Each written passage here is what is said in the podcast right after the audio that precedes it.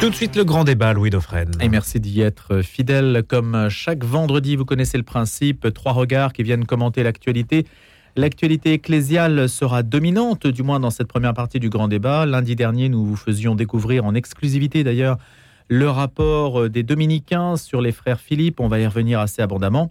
Et puis lundi prochain, d'ailleurs, j'en profite pour le dire tout de suite, on parlera plus particulièrement de l'Arche, qui a publié également son rapport, avec donc des interlocuteurs euh, patentés de l'Arche, et puis des observateurs aussi, notamment Florian Michel, qui sera des nôtres, pour essayer de mieux comprendre ce qui s'est passé. Comment un système d'abus a-t-il pu perdurer si longtemps comme ça? On a parlé même de 70 ans, donc c'est une plusieurs décennies où euh, l'Église va en quelque sorte s'enliser, ou plutôt est absente d'une situation qui aujourd'hui saute à la figure de tout le monde. Donc on va essayer de comprendre tout cela, ça va nous, prendre peut-être un petit peu de temps, on va voir comment nos débatteurs euh, s'y retrouvent. Il y a aussi euh, dans l'actualité la question de la constitutionnalisation de l'IVG, la question du, du vote au, au, Sénat, droit, liberté, on verra ce qu'ils en pensent, et puis on parlera aussi du film Vaincre ou mourir qui a passé le cap des 100 000 entrées malgré une campagne de presse, c'est vrai, plutôt euh, négative à son endroit. On verra ce que veut dire euh, cette, euh, ce succès éventuellement de, de, ce film Vaincre ou mourir, et vous nous direz ce que vous en pensez. Allez, pour commenter l'actualité, Philippe Clanchet est des nôtres ce matin, journaliste. Bonjour Philippe. Bonjour à tous. Jean Sevilla, journaliste également, historien au Figaro. Bonjour Jean. Bonjour Philippe. Alors, je ne sais pas si votre micro est ouvert. Tenez, vous allez nous redire bonjour. Bonjour. Louis. Allez, voilà, ça marche. Et Denis Pelletier est avec nous également, historien du catholicisme. Il dirige la revue Archives de sciences sociales des religions. Bonjour Denis. Bonjour Louis. Bonjour chers amis. Je vais peut-être commencer avec vous, Denis, d'ailleurs, parce que quand euh, d'épais rapports arrivent comme ça sur la table de l'historien, euh, on a consulté ici le, le, livre de Tanguy Cavalin qui est avec nous euh, donc lundi dernier, euh, qui a paru au CERF, 630 pages, et puis il y a l'Arche de nouveau, euh, des centaines de pages à, à, lire, dont il faut prendre connaissance. Quelle est votre méthode? Ah, c'est du, du, travail, simplement. C'est-à-dire qu'on commence par travailler sur, euh, sur les... D'ailleurs, on, est souvent un tout petit peu au, au, au courant, parce que ce sont des collègues qui travaillent. Donc, ouais. on est un tout petit peu au courant en amont. Euh, on travaille sur ce qui paraît dans la presse, on travaille sur les résumés qui paraissent, et ensuite euh, on prend le temps de lire les, les, documents, et on essaye ensuite de travailler sur la durée, sur les réactions et les conséquences. De... Et on est quelques-uns comme ça depuis maintenant deux ou trois ans à constituer des dossiers, à essayer de suivre au plus près euh, comment l'Église est ébranlée par ces, par ces scandales à répétition. Ont-ils un caractère inédit ces rapports, à la fois celui des dominicains et celui de l'Arche Ah, ils sont ils sont tous les deux remarquables. Je les ai pas, je n'ai pas eu le temps de les lire jusqu'au bout. Je précise, j'ai eu le temps de lire le, les résumés jusqu'au bout, mais j'ai pas eu le temps de les lire jusqu'au bout. Ils sont remarquables de qualité. Ils sont vraiment excellents. Euh, inédits. Il euh, y, a, y, y, a, des points communs. On retrouve un certain nombre de, de, de points communs avec le rapport de la commission Sauvé, notamment la place faite aux, notamment la place faite aux victimes, notamment la place faite à l'interrogation sur les causes structurelles, conjoncturelles, la, la, la, place des individus, la place des institutions. Donc il y a un certain nombre de points communs. Il y a des différences aussi. Euh, Florian Michel, par exemple, ne s'est pas occupé, ne, ne s'est pas spécialement intéressé à comptabiliser le nombre de victimes.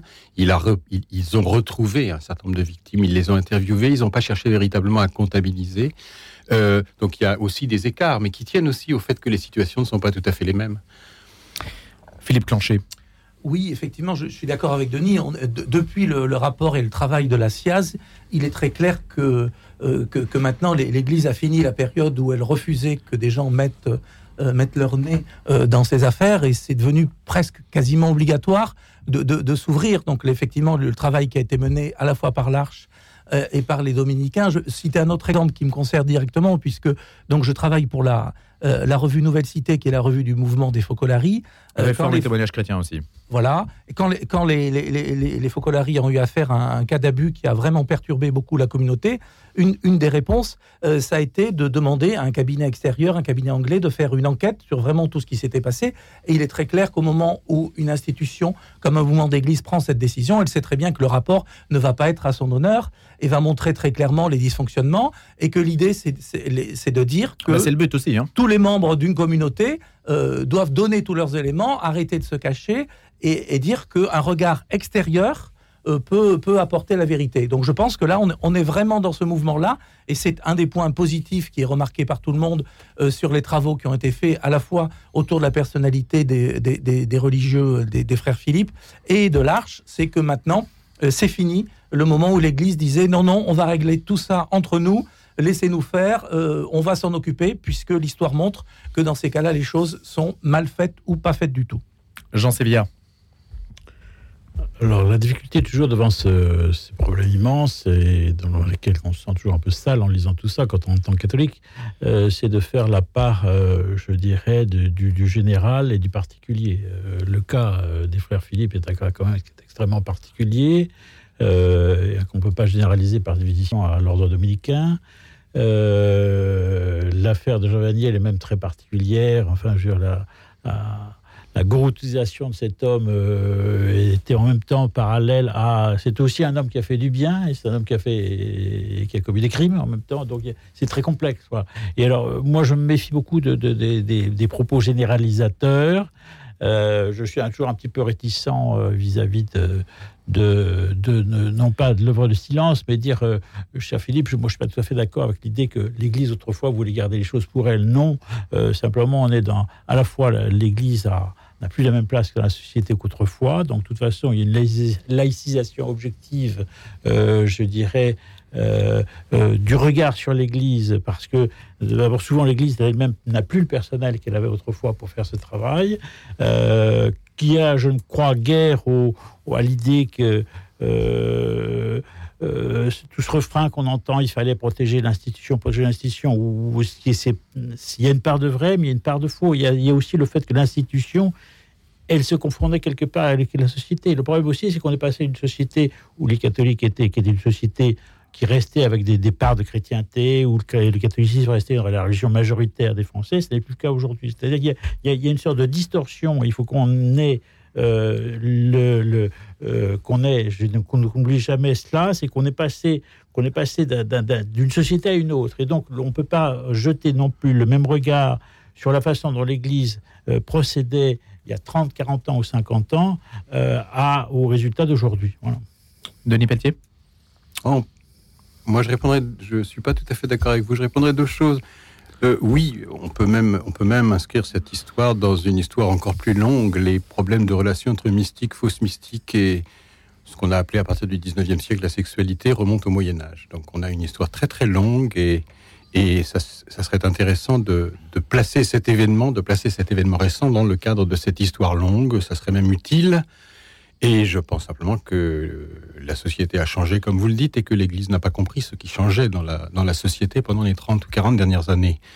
Euh, par ailleurs, euh, il faut quand même rappeler que Thomas Philippe a été condamné en 1956 pour euh, des pratiques sexuelles perverses, criminelles, dont le récit est assez insupportable à lire et dont on n'a pas envie de parler en détail à la radio, et qu'il a été déposé, non pas euh, ramené à l'état laïque, mais déposé de son rôle de prêtre en 1956, et que pour autant on l'a laissé continuer, on l'a laissé continuer ses pratiques, euh, ses pratiques sexuelles, et n'oublions pas que dans les années 70-80, il a été présenté ainsi que son frère, ainsi que Jean Vanier, comme un héros, un quasi-saint.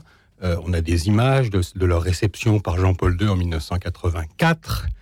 Euh, on était en train de présenter ces gens comme des modèles pour la chrétienté. C'était des criminels et des pervers. Alors on ne comprend pas. On ne comprend pas pourquoi entre 56 et 84, il ne s'est rien passé il ne se soit rien passé, je mets un subjonctif, hein, le, mode du fait penser, comment se fait-il qu'il ne se soit rien passé? Alors, on, commence à avoir quelques explications. C'est intéressant d'avoir le, travail des, historiens qui ont essayé de comprendre un petit peu ce qui est aujourd'hui tout à fait ce que, décrit Denis est, incroyable. C'est-à-dire que des gens ont réussi à passer à travers et des institutions ont eu un choix à faire.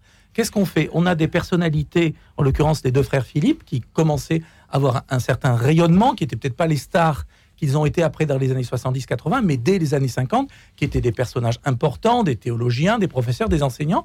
Et là, l'institution, en l'occurrence l'ordre dominicain, se dit qu'est-ce qu'on fait de cette affaire-là? Qu'est-ce qu'on met en priorité? Et ce qu'ils ont mis en priorité, c'est sans doute de ne pas faire de scandale, puisque dans les années 50, euh, c'était une priorité, mais c'était aussi de, de, garder ces gens-là, puisqu'ils étaient, par ailleurs, ils avaient une théologie qui était une théologie euh, doctrinale assez rigoureuse, assez forte, et qu'à l'époque, le, grand problème dans les années 50, c'est le risque d'un certain modernisme, d'une certaine évolution. Euh, on était dans la, lutte contre le communisme, tous ces trucs-là. Tout, il fallait pas que l'Église bouge, et on s'est dit, ces gens-là, on va les garder parce qu'ils appuient notre politique. Donc, au nom d'une volonté. Là, je parle d'un contexte On ne touche pas à ce qui marche, en fait. Ça hein, fonctionne. Ça euh, euh, comme 20 ans plus tard, Jean-Paul II protégera tous les, tous les ordres qui, qui apportent, de, euh, qui des, des, milliers de vocations et qui apportent beaucoup d'argent au Vatican. Là, dans les années 50, on va garder ceux qui peuvent tenir à l'époque où on sent quand même des, des ébranlements. Donc, on a fait ce choix de, de garder ces deux personnes et on n'a pas regardé euh, leurs actes et surtout leurs victimes. Ça veut dire que c'était une époque où les quelques victimes qui commençaient à crier, qui étaient entendues, ce qui est extraordinaire, c'est qu'on a dit longtemps que les victimes n'avaient jamais été entendues, les victimes d'abus sexuels. Là, elles sont entendues, sauf que les décisions euh, derrière sont Mais on ne peut pas dire, vous êtes d'accord pour dire qu'on ne peut pas affirmer que l'Église a déraillé totalement dans la mesure où dès 56, alors je ne sais hmm. pas si c'est une date tardive ou une date prématurée, mais vous avez une condamnation des deux frères, même si celle-ci est dissociée pour euh, Marie-Dominique Philippe, vous avez quand même une condamnation. On peut pas dire que l'Église n'ait rien fait. C'est pas comme s'il y avait rien eu, non? Et, les toutes premières condamnations, j'en sais bien. Pas, c'est 50 ou 51. Hein, 56. Bon, d'accord. En 52, il y a déjà. En 52, alors on peut raconter l'histoire. Ça se passe à l'eau vive, qui est la, communauté qui est fondée par Thomas Philippe euh, en, Essonne, à, Soisy, sauf faire de ma part en Essonne, qui est une communauté, qui est un lieu de, qui est un lieu de de ressourcement spirituel et d'éveil aux vocations, qui est fondé en 1945 par euh, Thomas Philippe. Thomas Philippe, qui est alors un, dominicain en vue et un théologien en vue de l'ordre dominicain. Et euh, c'est un, un, centre qui fonctionne très bien, sauf qu'au bout de 4-5 ans, des, des dénonciations remontent à Rome de la part de jeunes femmes qui ont été choisies comme des élus, entre guillemets, et qui sont victimes d'une espèce de délire euh, érotico, érotico-mystique de la part de, de, de, la part de Thomas Philippe. Et donc, il y a une enquête et il est condamné en 1956. Donc, il y a bien une sanction, on ne peut pas Mais dire. Mais la sanction n'est pas rendue publique. Il y a deux choses à dire. ça, c'est parce que c'est le droit canonique qui ne rend pas public. La sanction n'est pas rendue publique. Donc, Thomas Philippe continue, non pas d'exercer son métier de prêtre, mais d'exercer sa, pratique de direction spirituelle. Il répand le bruit, et on répand le bruit derrière lui, ses partisans répandent le bruit derrière lui, qu'il a été condamné pour des raisons politiques. Et il faut rappeler que Thomas Philippe est le dominicain qui a été l'exécuteur des bases œuvres quelques années auparavant dans la condamnation du père Chenu à la tête du Sauchoir par, euh, par Rome. Et qu'il y a quelque chose de particulier là, qui est que cette histoire est aussi une histoire liée à un courant de l'Église. C'est un retour d'ascenseur? Euh, Sa nomination comme régent, sa nomination comme régent euh, à la tête de, du, du, Sauchoir, et donc la possibilité de fonder à proximité l'eau vive qui va lui servir ensuite, est évidemment non pas un retour d'ascenseur, mais il est celui qui peut rétablir l'ordre hmm. après le désordre qu'a mis en place Chenu. Autre chose est le fait qu'on n'en parle pas. On n'en parle pas parce qu'on ne sait pas dans l'Église parler de ces choses-là. Mais on laisse se déployer ensuite la possibilité pour lui et puis pour Jean Vanier qui a été formé pour lui. Et puis derrière, il y a toute une série de, mouvements qui vont être plus ou moins rapidement pris, en, pris, dans, cette, dans ce type de pratique. Il y aura dans les années 70 les frères de Saint-Jean. Il y a le problème qui se pose et qui a été découvert depuis quelques années aux béatitudes. Il y a un certain nombre Après, c'est en cascade. Hein, et il y a une espèce de réseau qui se met en place sur la base de, encore une fois, ces pratiques qu'on peut qu'on peut qualifier de, mystico-sexuel. Est-ce qu'on peut avoir un argument très simple quand on lit euh, les rapports et, les faits sordides hein, euh, dont vous estimez, Denis a raison, qu'on ne va pas les énoncer à la radio, on pourra se reporter à ce qui est dans la presse écrite. Est-ce qu'on peut tout simplement imaginer que ça n'était pas concevable? C'est-à-dire qu'on ne peut pas, on peut pas se, il n'y a pas forcément une volonté de cacher ou de ne pas dire, mais simplement on ne peut pas toujours imaginer certains comportements. Honnêtement, quand on voit à quel point ça a pu dérailler, qu'est-ce que vous en pensez, Jean, Philippe euh, est-ce que le manque de vigilance s'explique aussi par le fait qu'on ne peut pas soupçonner quelqu'un nécessairement d'avoir des agissements extrêmement délictueux? Je crois qu'il y, a- y un- y y a problème qu'on est à une époque où, l'individu au sein de l'institution n'est pas respecté. Où, quand, quand on essaie de peser les risques et les avantages de prendre des décisions, de les rendre publiques, de, faire des choses, on, on se pose la question et, et les personnes dans tout ça? Quelle lecture euh, un responsable, un victimes responsable d'église peut, peut faire quelqu'un qui, qui- qui- qui lit l'évangile peut, se dire de là il y a des victimes qui souffrent. Mais la notion de victime était-elle si, oui, si ancrée si- qu'aujourd'hui si- Je ne sais si pas. on ne fait rien, des- potentiellement des victimes vont continuer, puisque c'est un système qui a été théorisé. C'est un système théologique. euh, que- Mais vous parliez de théologie dont solide, euh, honnêtement, euh, je ne sais pas si c'est une théologie solide, je ne sais pas ce que vous en pensez, Bah, oui, mais l'amour enfin, d'amitié, tout Enfin, ça. pourquoi, Rome et pourquoi on, on ne peut pas dire que cette Hmm. théologie est mortifère, qu'elle est anti-évangélique et qu'à partir de là, on ne peut plus faire et que, Hmm. ceux, qui la, que ceux qui la soutiennent doivent être mis de côté pour protéger pour protéger les, euh, pour protéger les personnes. C'est- C'est hallucinant que dans les années 50, euh, personne n'ait ce, n'ait ce souci. Alors, le droit canonique, il est là essentiellement pour protéger les prêtres et l'organisation euh, du monde sacerdotal. Bon, ça, ça on, le, on le sait maintenant. Mais il y, a quand même, il y a quand même un, un problème là de ne pas avoir pensé du tout qu'il fallait, pour le moins, éviter que le problème se reproduise et qu'il y ait d'autres Hmm. nuisances dans les années suivantes. Est-ce qu'il y a un frein? aussi- Alors, Jean Sévilla. Non, non, c'est pas du tout pour minimiser, euh, rien du tout, parce que tout ça est atroce, mais je veux dire, euh, il y a aussi tout un travail qui a été fait aujourd'hui par les sciences sociales et les sciences psychologiques pour euh, mesurer, mais c'est une des choses dont on a parlé au moment du rapport de la SIAZ aussi, je veux dire, il a mis- on a mis du temps à comprendre euh, euh, l'ampleur des, séquelles psychologiques laissées chez les gens qui ont été abusés, et toute la société. Et ça va aussi, c'est pas du tout pour tenir des discours, euh, ah, regardons ce qui se passe en éducation nationale, ça, pour- ça évitera Mm. de regarder, mais, mais c'est c'est vrai quand même, je veux dire, l'ensemble de la société euh, a mis beaucoup de temps et met encore sans doute du temps pour comprendre les, les drames que cela suscite.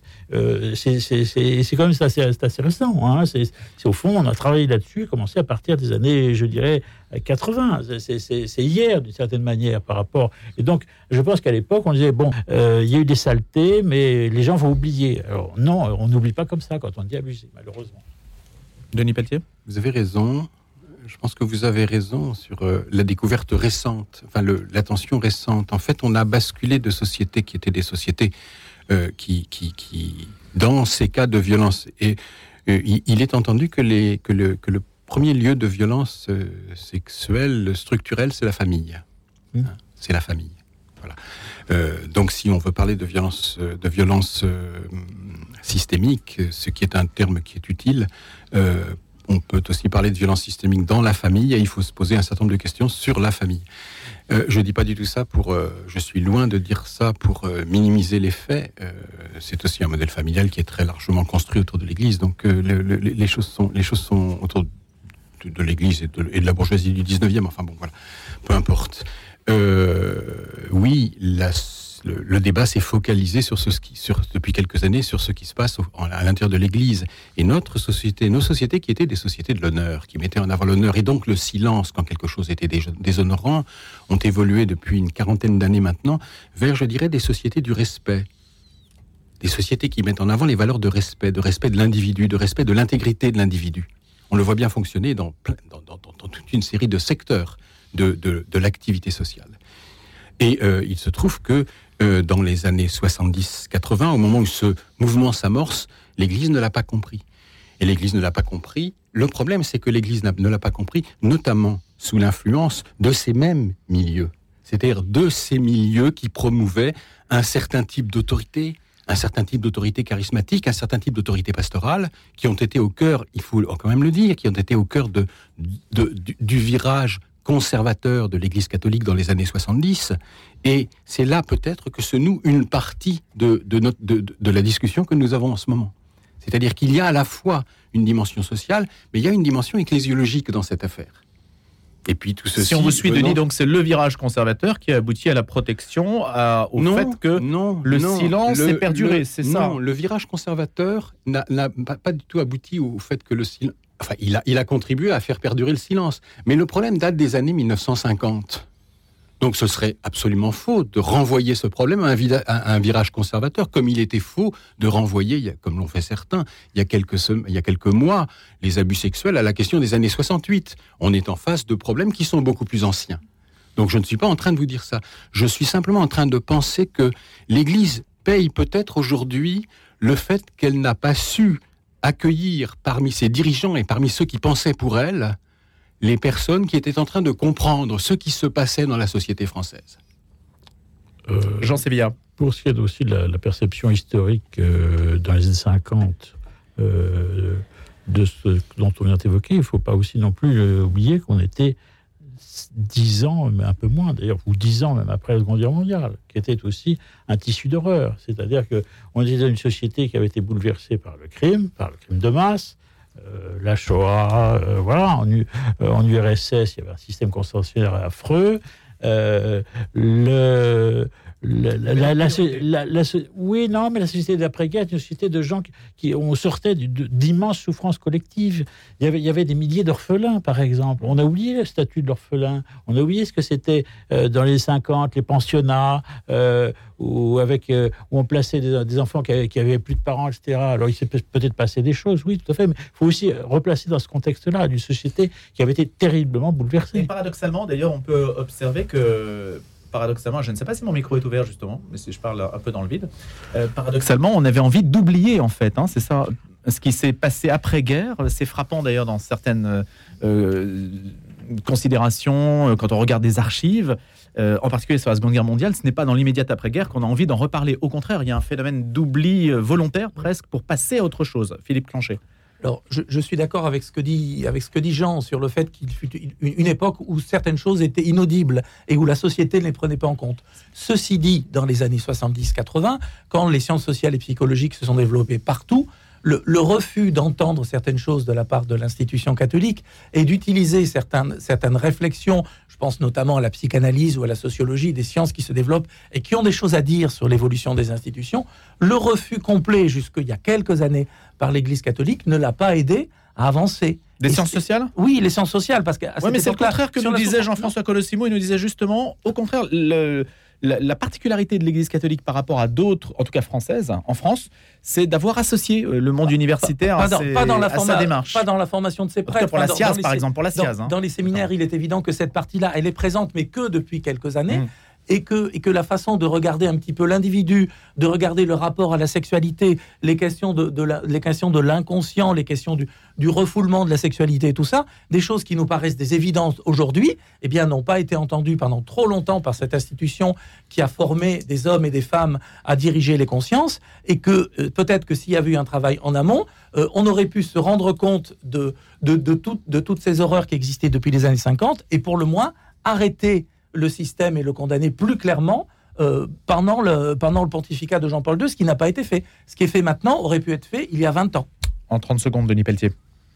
Je pense qu'il faut lire le rapport. Le, Florian, Michel est extrême. Le, rapport dirigé par Florian Michel et celui de Tanguy Cavalin, qui est un des meilleurs spécialistes, qui est un des meilleurs connaisseurs de l'ordre dominicain aujourd'hui en France. Hein. C'est des rapports qui sont construits de manière très euh, très pertinentes, très mesurées, très réfléchies. Il faut vraiment les lire. Et si les auditeurs n'ont pas le temps de lire les 900 pages sur le rapport concernant euh, Vanier, euh, il y, a un, formidable résumé qui est disponible sur, euh, sur Internet et qui est d'une très très belle clarté. Il faut rappeler en une seconde que euh, tout cela ne met pas en cause le travail que fait l'Arche aujourd'hui, qui est un magnifique travail. Dont on reparlera d'ailleurs, je le précise, lundi prochain dans le Grand Témoin, le témoignage du jour. Euh, merci à tous les trois. On va faire une pause avec les infos. Philippe Clanchet, Denis Pelletier, Jean Sévilla et la suite du grand débat. Vous êtes propriétaire et aimeriez percevoir une partie de la valeur de votre bien, de 30 à 70% en continuant à vivre chez vous. Une formule magique? Oui. Interrogez Georges Mabi Viager sur la vente en nue propriété. Vous restez maître à bord, habitez votre bien ou même le louer. Appelez Georges Mabi Viager un expert vous conseillera dans la gestion de votre patrimoine immobilier. Georges Mabille Viager, 01 43 43 43 77 ou mabille-viager.com. Parce que nous avons tous besoin de miséricorde et que la miséricorde est source de joie, venez la prier à l'église Saint-Sulpice ce vendredi 3 février, premier vendredi du mois. 18h45, messe, puis l'adoration du Saint-Sacrement. Venez confier au Seigneur vos intentions de prière et partagez la joie de la miséricorde. Renseignements 01 45 03 17 60. J'ai cherché toute ma vie à prendre soin des plus fragiles. Au soir de ma vie, je confie ce combat à d'autres. J'ai donc décidé de transmettre mes biens à l'ordre de Malte pour soutenir ceux qui en ont le plus besoin. C'est une évidence pour moi, comme un geste d'amour. Depuis près de 1000 ans, l'Ordre de Malte agit auprès des pauvres et des malades. Vous aussi, faites un leg à l'association Ordre de Malte France. Appelez Vincent au 01 55 74 53 53 ou allez sur ordredemaltefrance.org. Bonne matinée, c'est la Saint-Blaise aujourd'hui qui naquit, vécu et mourut en Arménie au IVe siècle, décapité sur l'ordre d'Agricola qui voulait faire apostasier cet évêque médecin, accomplissant des miracles. Allez, le miracle de l'info tous les matins à 8h, c'est Montatro. Emmanuel Macron a reçu Benjamin Netanyahou à Paris ce jeudi auprès du Premier ministre israélien. Le président de la République a exprimé son inquiétude sur la situation actuelle dans les territoires palestiniens et en Israël, a-t-on appris dans un communiqué publié peu après minuit par l'Élysée. Selon le communiqué des services de la présidence de la République, Emmanuel Macron a rappelé l'importance d'éviter toute mesure susceptible d'alimenter l'engrenage de la violence qui a déjà fait trop de victimes innocentes parmi les civils palestiniens et israéliens. Le chef de l'État a aussi rappelé l'attachement de la France au statu quo historique sur les lieux saints à Jérusalem, ainsi que sa ferme opposition à la poursuite de la colonisation qui sape la perspective d'un futur État palestinien, autant que les espoirs de paix et de sécurité pour Israël. Pendant plus d'une demi-heure, la première ministre invitée de l'événement sur France 2 hier soir a défendu une réforme des retraites qu'elle juge indispensable sur la mobilisation sociale. Elisabeth Borne dit entendre les inquiétudes. Elisabeth Borne a défendu la réforme en évoquant les déficits qui vont s'accumuler année après année. La chef du gouvernement a développé un argument démographique. S'il y a moins d'actifs et que l'âge de départ ne recule pas, il y a moins d'argent. Donc, soit on baisse les pensions, soit on augmente les cotisations. Et là, on casse toute la dynamique de création d'emplois sur la Première ministre. Elisabeth Borne a enfin évoqué le débat parlementaire alors que l'examen du texte en séance publique s'ouvrira lundi à l'Assemblée nationale. Je cherche des compromis sur ce texte, comme sur tous ceux que je présente au Parlement, a avancé la Première ministre. Elle a également assuré qu'elle n'envisageait pas l'hypothèse d'un recours à l'article 49.3 de la Constitution. La réforme des retraites toujours. Les députés avaient jusqu'à 17h hier pour déposer les amendements destinés à l'examen en séance publique qui débutera lundi selon une source parlementaire. Un peu plus de 20 500 amendements ont été enregistrés. L'exécutif ayant enclenché l'article 47.1 de la Constitution pour accélérer le débat parlementaire, l'Assemblée n'aura que 20 jours pour les examiner.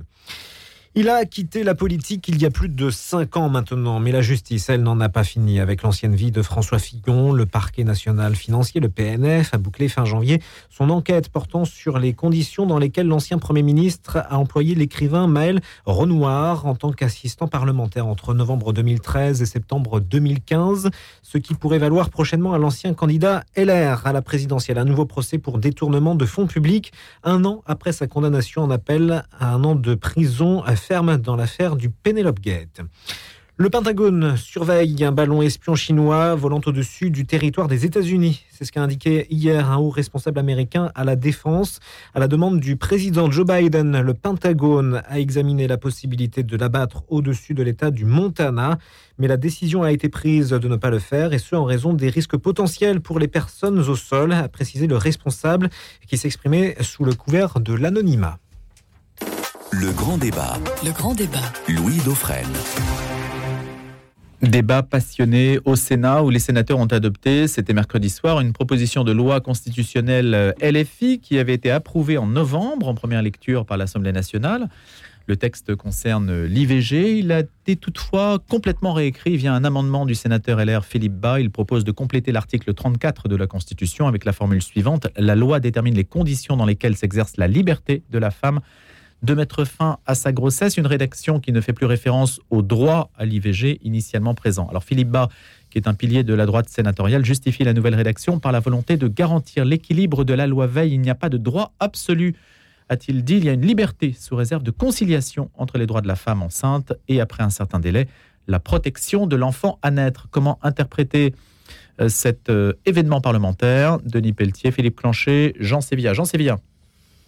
Il y a deux questions. Il y a la question constitutionnelle et puis il y a la question euh, de fond quant euh, à l'IVG.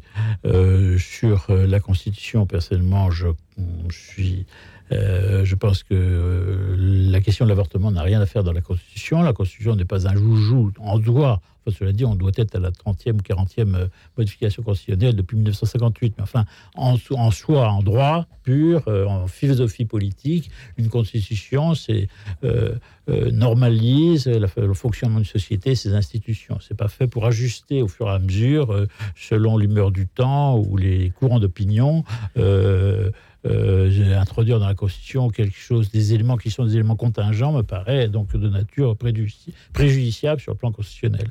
Ensuite, euh, sur euh, euh, cette espèce de jeu de mots par lequel M. Barr euh, pense faire passer la chose, la liberté ou le droit, oui, d'accord, mais enfin, ça revient absolument au même. C'est-à-dire que c'est une façon de légitimer, euh, de, de, de, euh, de, voilà, de légitimer. C'est un subterfuge sémantique pour vous. C'est un subterfuge sémantique. De toute façon, il est, il est dans, dans le courant d'opinion dominant. Je veux dire, globalement, la société française a accepté euh, l'avortement, pour dire les, mots, parce que justement, on ne veut plus le dire aujourd'hui parce que c'est un mot qui, heurte.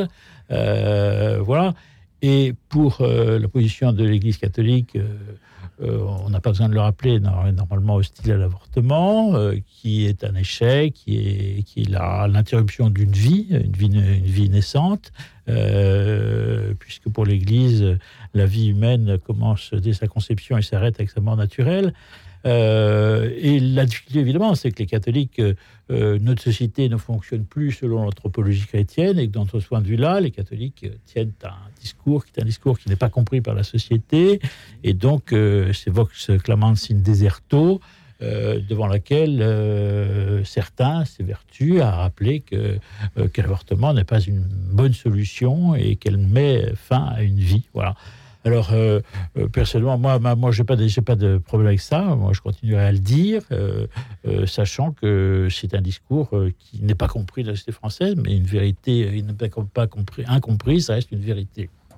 119 voix, LR au Sénat ont quand même voté contre. Peut-on préciser Denis Pelletier, Philippe Planchet, Denis? Alors liberté euh, d'abord, peut-être liberté ou droit, c'est la même chose pour Jean ah, Je suis pas sûr. Enfin, je, il faudra voir. Je suis pas sûr que ça soit exactement la même chose. Je pense que le droit est opposable et que l'écart entre liberté, pour moi, l'écart entre liberté et droit, mais je ne suis pas juriste et il faudra attendre. Il faudra attendre la jurisprudence si ça passait comme ça. Euh, si l'avortement si devient un droit constitutionnalisé, je pense qu'il doit être plus facile de d'imposer à l'État de donner aux, de donner aux, jeunes femmes qui souhaitent avorter les moyens de le faire. Alors que dans le cas de la liberté, l'obligation n'est pas la même. L'État n'est pas obligé de payer pour la liberté de la presse. Alors que si on a de droit à quelque chose, il n'est pas exclu qu'on puisse avoir un recours contre l'État contre pour faire assurer ce droit. Donc droit, normalement, c'est plus fort que droit liberté. normalement, me semble-t-il, plus fort. Ensuite, philosophiquement, il y a un tout petit, il y a un petit écart, effectivement. Mais oui, euh, je ne suis pas sûr que ça soit décisif. Euh, J'en sais bien raison. La droite est divisée sur cette question-là, et pour moi, c'est effectivement une nouvelle défaite de la d'une part de la partie de la droite qui s'inspire le plus clairement de la, on va dire, de la tradition catholique, et ça poursuit des défaites précédentes. Hein. ça poursuit euh, la défaite au moment des élections européennes, ça poursuit la défaite au moment de, la candidature Fillon, ça poursuit la défaite autour de la autour du mariage pour tous. Donc il y a là une forme de marginalisation que, l'historien constate avec euh, voilà, les choses se passent comme ça. Euh, je à titre personnel, puisqu'on donne son opinion personnelle quelquefois, je, je, je suis attaché à la, excusez-moi, je suis attaché à l'avortement comme droit et, effectivement par ailleurs euh, ennuyé à l'idée que euh, ce type de droit rentre dans la Constitution. Je vois bien les, les, les, demandes des gens qui le souhaitent et notamment la crainte qui existe autour de, des, des restrictions qu'il y a pu y avoir dans d'autres États et notamment aux États-Unis. Je vois aussi que la situation politique n'est pas du tout la même et la situation institutionnelle n'est pas du tout la même en France aux États-Unis, mais c'est évident que la, conjoncture internationale a joué un rôle. C'est une sorte de réponse. Euh, mais on, je suis toujours, on avait eu la même difficulté. On avait eu la même difficulté il y a une 25 ans au moment où, au moment de la, de, la, de la Constitution européenne, avec euh, avec la question des racines, de l'introduction des racines chrétiennes dans un texte constitutionnel. Je suis toujours euh, je suis toujours ennuyé quand on introduit dans un texte constitutionnel quelque chose qui va au-delà de la, de la simple relation entre les pouvoirs. Et je pense que la Constitution, c'est d'abord fait pour définir les pouvoirs et la relation entre les pouvoirs. Là-dessus, vous êtes d'accord avec Jean C'est la philosophie politique qui, qui, doit. Euh, Moi, je pense qu'on est. Voilà, mais c'est des positions, je dirais, libérales. Hmm. Par ailleurs, euh, oui, alors, la, la, position, c'est des positions. On est, on est, très minoritaire sur ce terrain-là aujourd'hui. Sur le fait de réserver la Constitution à la relation entre les pouvoirs Ah, je pense qu'on est, on, est en passe de devenir minoritaire. Vous estimez que c'est dévoyer la Constitution moi, je pense qu'il y a, moi, je pense que ça pose un problème. Ça, réellement, Mhm. encore une fois, euh, je suis attaché à l'avortement comme droit. Euh, c'est une discussion philosophique qu'on pourrait avoir. Mais on va pas l'avoir ce matin. Mais je suis attentif à la, au, au rôle de la Constitution et ça, ça m'ennuie un tout petit peu qu'un certain nombre de choses rentrent dans la Constitution. Il me semble qu'on doit les défendre autrement. Mais voilà, c'est- Mhm. cette position est minoritaire et le fait qu'elle devienne minoritaire révèle aussi l'évolution de la société française. On n'a pas fait de sondage auprès de constitutionnalistes pour savoir si c'était votre option, euh, Denis Pelletier, ou celle de Jean Sévilla, qui, euh, qui était euh, effectivement majoritaire ou minoritaire. Mais ce serait intéressant de le faire. Philippe Clancher. Oui, on, on est, on est là dans un des, des, des sujets qu'aiment bien euh, utiliser nos politiques actuellement, ce marqueur libéral. Euh, c'est un sujet sur lequel euh, la Macronie et la gauche peuvent avoir une majorité, et il n'y en a pas tant que ça. Et on a bien vu que depuis 20 ans, nos, politiques en France, ils ont tellement de mal à faire leur vrai boulot euh, de faire évoluer la société sur les plans politiques et sociaux. On le voit avec la, réforme des traites. C'est tellement compliqué qu'on va se retrouver dans ces, grands combats euh, dits de société. Bon voilà, on, retiendra maintenant de chaque grand gouvernement français qu'ils ont fait bouger un point de société. Bon, Hollande, ça va être, euh, ça va être sur le, sur le mariage. Voilà, bon, euh, on, est, on est un petit peu là-dedans. Alors effectivement, Denis l'a dit, il y, a, il y a une réaction à la, peur qui a touché quand même une, majorité de l'opinion française, qui est des reculs sur ce point-là euh, suite à ce qui s'est passé aux États-Unis avec la Cour suprême.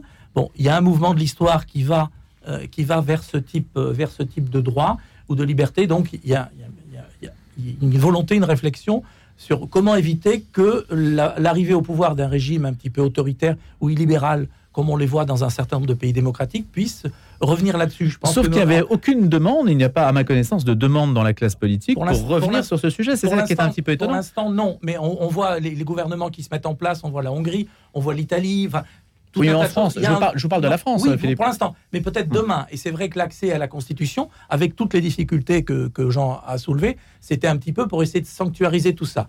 Alors là, ce qui est curieux, c'est que ça vient de la part d'un, euh, de la part de la droite et du Sénat, qui est une institution qui est dominée par la droite. Philippe Bas, c'est quand même intéressant de savoir que c'est quelqu'un qui a travaillé avec Simone Veil. Je pense qui se euh, donc c'est cette tradition de, de, de- droite qui essaie de, de- de voir comment on peut trouver des solutions à des problématiques qui traditionnellement sont plutôt des sujets des sujets portés par la gauche. Alors on va voir comment ça va comment ça va évoluer, comment ça va euh, repasser au Parlement. Il y a des spécialistes qui disent que ça risque de pas marcher parce que la gauche s'est réjouie dans un premier temps, mais une certaine gauche voulait aller plus loin.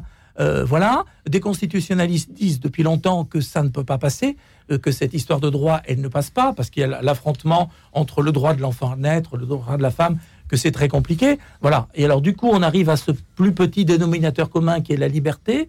Euh, Qu'est-ce que ça va apporter de plus par rapport à ce que dit la loi aujourd'hui? C'est pas, c'est pas évident. Donc, peut-être qu'on va arriver à contenter plus ou moins tout le monde et que finalement, ça sera pas une si grande révolution. La vraie révolution, elle serait de travailler et sur l'accompagnement des femmes en détresse et plus encore sur la formation des jeunes et des garçons notamment.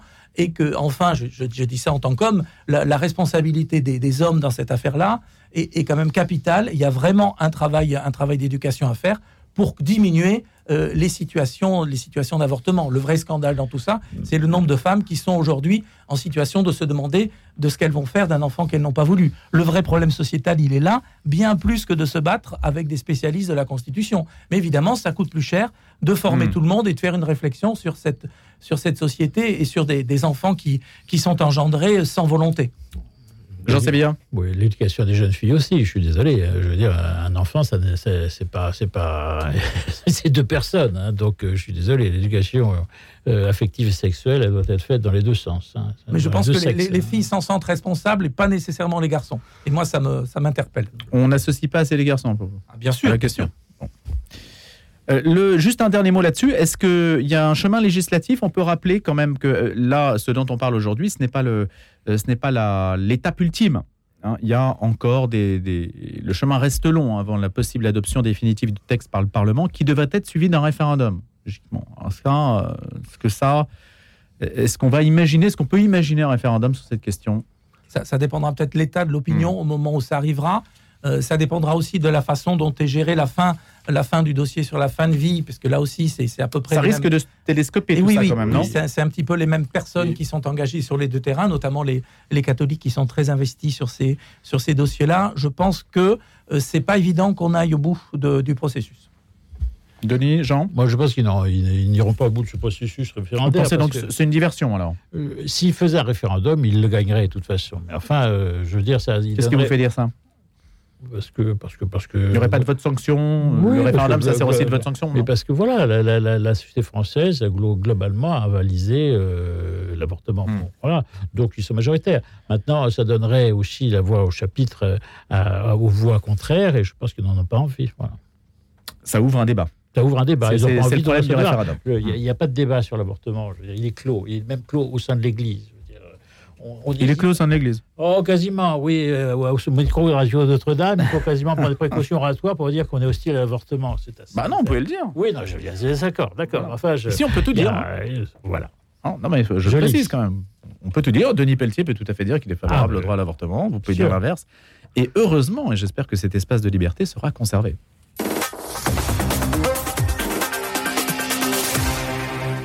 On va parler d'histoire, ou plutôt d'histoire au, cinéma, de films d'action. Vaincre ou mourir, peut-être l'avez-vous vu. Il y a 100 000 personnes quand même qui se sont déplacées en salle. C'était d'ailleurs l'objectif de Nicolas Devilliers qui a repris le Puy du Fou et qui dirige Puy du Fou Film, c'est-à-dire la société de production qui émane du parc à thème et qui vise à, allez, j'ose le terme, reconquérir peut-être l'espace culturel, le, l'espace où les représentations d'une société se font à travers le cinéma. Et donc, Vaincre ou mourir est la première production qui a beaucoup euh, fait réagir euh, dans la presse. On sait que Libé euh, avait sorti un- une une, Le Puy du Fourbe, etc., pour attaquer ce film qui parle de Charette, la figure de, Charette dont on a parlé sur l'antenne, hein, savoir qui il était. Peut-être que d'ailleurs les Français ont totalement découvert cette figure dont l'histoire, ou plutôt l'enseignement, l'école ne parle pas, hein, qui n'est pas au programme scolaire. La Vendée est peu traitée dans, les programmes scolaires. Et donc, euh, c'est un moyen, là aussi, euh, comme le disait Jean Sébilla à l'instant, d'ouvrir peut-être un débat sur des questions euh, historiques qui sont toujours un peu en France des questions politiques. Les passions ne sont jamais loin. Alors d'abord, Vaincre ou mourir, Denis Pelletier, Philippe Clanchet. Jean Sébilla, est-ce que vous l'avez vu déjà? Jean Euh, c'est pas moi qui vais en dire du mal. Hein. Bah, écoutez, je ne sais pas. Non, mais il faut être chacun dans son rôle. dire, dans, euh, dans- ce débat, c'est l'intérêt, évidemment. Donc, euh, moi, j'ai Est-ce que c'est historiquement correct Euh, c'est tout à fait historiquement correct, oui. Ah bon euh, non, mais dans le bon sens du terme. Ça met en lumière un épisode de l'histoire qui, n'est peu- qui est peu connu. Et moi, ce qui m'intéressait plus que. Enfin, le, le film, je. Voilà, c'est pas un film à très grand spectacle, c'est pas du Spielberg. Euh, euh, maintenant, je trouve qu'avec des petits moyens pour un film tourné en 18 jours, je crois, euh, ils sont très bien débrouillés. On passe un bon moment de cinéma sur une période, moment de cinéma, si je puis dire, parce que c'est quand même une affaire dramatique derrière, au-delà du per- personnage de Charette, ce qui s'est passé en Vendée en 1793-94, euh, est quand même est quand même glaçant. Alors ce que ce que je trouve navrant. Euh, et avec le recul de l'historien, c'est les polémiques qui ont entouré euh, la polémique de, de lancée par Libération euh, est, est navrante parce qu'ils ils veulent absolument accrocher ça à Villiers, le Puy du Fou, la droite et la droite de la droite, etc. C'est-à-dire qu'ils veulent politiser, idéologiser un fait d'histoire, qui est un fait d'histoire qui s'est obje- euh, qui s'est passé objectivement, qui a des causes euh, euh, qu'on peut raconter. Voilà. Personnellement, moi, je suis, ça peut surprendre, mais je suis pas partisan du terme de génocide à propos de la Vendée, parce que le génocide, à mon sens, n'est pas, pas topique dans ce cas-là. Voilà. Maintenant, objectivement, il y a Le terme de populicide vous convient davantage ou je, ne sais pas quelle sémantique choisir j'ai- lu la j'ai j'ai lu Raphaël Lemkin, etc. Je connais la définition du génocide au sens de, de 45, mais je crois que le massacre de Vendée ne correspond pas exactement à cela. Voilà. Maintenant, qu'il y ait eu un massacre en Vendée en 1793-1794, c'est- un fait d'histoire. Et il n'y a pas besoin d'être de droite, d'extrême droite, royaliste ou tout ce que vous voulez pour le dire. C'est de l'histoire, je veux dire. Donc, il faut expliquer ce- ce- ce- les raisons de, de- de ce fait, qui reste une mémoire extrêmement très vive, je veux dire, dans la population vendéenne. les Vendéens d'aujourd'hui, c'est vrai. Je veux dire, il y a des familles qui, sont encore, qui ont encore la mémoire de, cette histoire-là. Donc, il faut l'expliquer. Et pour une fois qu'on a un film qui parle de ça, je veux dire, qui est un film qui n'est pas excessif, qui n'est pas un film qui n'est pas un film militant non plus. je ne sais pas militant. eh bien, moi, je salue ce film. voilà. Qui, Il y a une fin un peu christique quand même. Hein.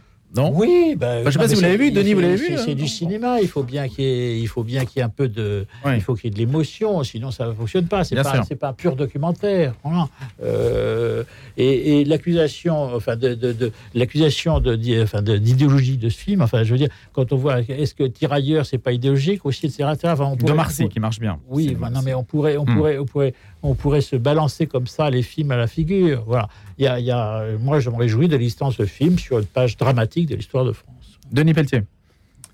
Alors, euh, je suis vraiment désolé, j'ai pas vu le film. Jean-Louis Bory disait dans les, années, dans les années 70 que le meilleur moyen de commenter un film, c'était de ne pas l'avoir vu pour ne pas se faire influencer. bah oui, là, c'est le cas. Euh, donc c'est le cas. J'ai quand même, je, je, le regrette d'autant plus que je travaille sur la question du rapport entre cinéma et religion avec mes étudiants en ce moment. Donc c'est un retard à l'allumage. Euh, du coup, j'ai été regardé quand même à droite à gauche. Euh, j'ai été regarder les critiques, j'ai été regarder. à droite à gauche, peut-être. Euh, des deux côtés. je regarde toujours des deux côtés et je suis abonné des deux côtés ah, vous avez raison. à la presse. donc je suis allé voir. oui, enfin moi l'impression que j'ai en lisant les critiques, y compris les critiques hostiles, en regardant aussi ce qui se passe sur le site du distributeur, c'est que c'est un film fait avec peu de moyens, qui fait 100 000, qui fait 100 000 spectateurs la première semaine ce qui est tout à fait honorable pour un film qui est fait avec peu de moyens. Et la question est de savoir si ça va se continuer ou pas. Enfin bon, c'est des, problèmes de logique, euh, de logique de distribution de films qui se posent à ce moment-là. Bien. Après, le rapport à l'histoire, euh, euh, le, producteur qui est lié au Puy du Fou a diffusé sur son site un outil pédagogique pour les écoles et pour utiliser le film dans le cadre des écoles. J'ai été regarder l'outil pédagogique il est absolument raisonnable. Il est absolument raisonnable, bien foutu, pas tout à fait précis. C'est une histoire très compliquée, la Vendée. Effectivement, le terme de génocide n'a pas grand sens pour en parler. C'est une histoire terrifiante. C'est probablement 400 000 morts. Le nombre de morts est difficile à calculer. Des deux côtés, je le rappelle, et il y a des Vendéens des deux côtés. c'est vraiment une histoire compliquée et c'est une histoire constitutive. La Vendée, la notion même de Vendée, la culture vendéenne s'est constituée à ce moment-là, autour de cette guerre civile. Donc oui, c'est un phénomène. Donc euh, ça ne vaut vrai. Je suis pas sûr que ça vaille la peine de la polémique qu'a lancé Libération autour du film. Euh, et surtout, je trouve que le, rapport entre cinéma et histoire est un rapport qu'il faut réfléchir absolument de manière très très essentielle, pas uniquement sur le mode de la vérité historique.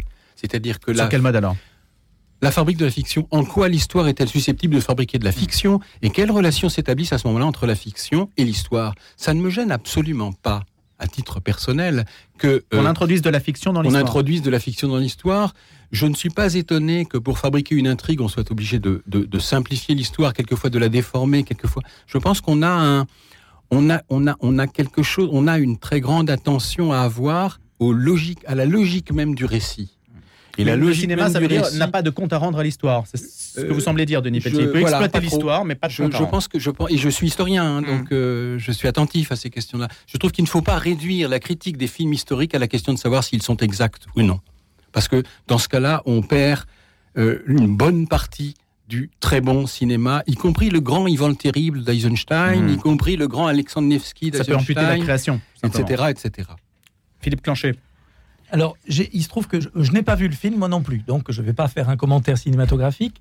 Euh, euh, j'ai travaillé pendant quelques années près du diocèse de Luçon, en Vendée, quand je travaillais en, presse locale dans ce coin-là, donc je connais assez bien le, le diocèse. J'ai pas l'impression que ça soit une question majeure pour les catholiques de, Vendée. Enfin, moi, c'est pas ce que j'ai, c'est pas ce que j'ai perçu. Par contre, je crois qu'il y a une vraie question. Euh, l'histoire, on dit toujours que l'histoire oublie les vaincus. Bon, voilà. Et la grande histoire qui nous a été transmise, toute cette tradition euh, républicaine euh, qui a formé la Troisième République et dans laquelle nous avons été tous élevés, dans lequel l'éducation nationale a été fondée, elle est sur un récit qui va minimiser cette affaire-là et qui va globalement considérer que les Chouans, les Vendéens étaient des bouseux, étaient des cutéreux et qu'ils avaient perdu et que c'était bien fait. Enfin voilà, il y a, je crois qu'il y a une grande tradition historique qui ne rend pas hommage et qui est, qui est dans une dichotomie qui n'est pas, pas terrible et qui donc fait naître aujourd'hui cette, cette réaction. Ça, c'est une réalité. Voilà. Je pense que le, la, grande histoire euh, a pas bien fait son boulot par rapport à ça, ce qui fait naître des frustrations euh, qui sont restées et qui peuvent s'exprimer notamment dans certains courants euh, catholiques. Certains courants catholiques de droite qui vont utiliser cet aspect-là. Voilà. C'est une réalité. Peut-être que si la grande tradition avait euh, expliquer mieux. Elle avait su intégrer, en fait. avait, su intégrer cette, cette, réalité qui a été difficile, dans laquelle mm. il y a eu des massacres, qui a été violente. Peut-être qu'on n'en serait pas à cette, à cette situation. Euh, effectivement, peut-être aussi que si un film comme ça, qui rendait hommage à, cette histoire, avait été réalisé par d'autres gens euh, mm. que Le Puy du Fou, ça aurait été mieux accepté par tout le monde. Voilà. Allez, merci beaucoup à tous les trois d'avoir ainsi commenté l'actualité. Philippe Clancher, Denis Pelletier et Jean Sévilla. Je vous souhaite une excellente journée. À bientôt pour un autre grand débat. Retrouvez le podcast de cette émission sur le www.radionotre-dame.com.